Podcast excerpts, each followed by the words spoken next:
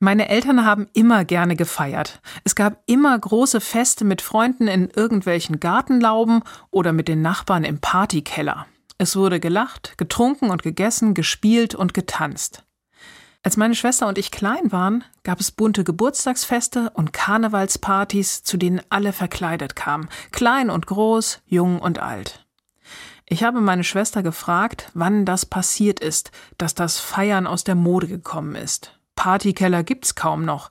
Und wenn ich meine Nachbarn einfach mal so zu mir in den Garten einlade, sind die verwundert. Zu viel Arbeit, zu viel Stress, zu viel Umstände, zu laut. Mit Freunden im kleinen Rahmen, okay. Aber eine richtige Party? Man soll Feste feiern, wie sie fallen, sagen meine Eltern. Wer weiß schon, wann sich wieder einmal die Gelegenheit ergibt, mit Freunden, Verwandten, Nachbarn oder Kollegen zusammenzusitzen und gemeinsam ein paar schöne Stunden zu erleben.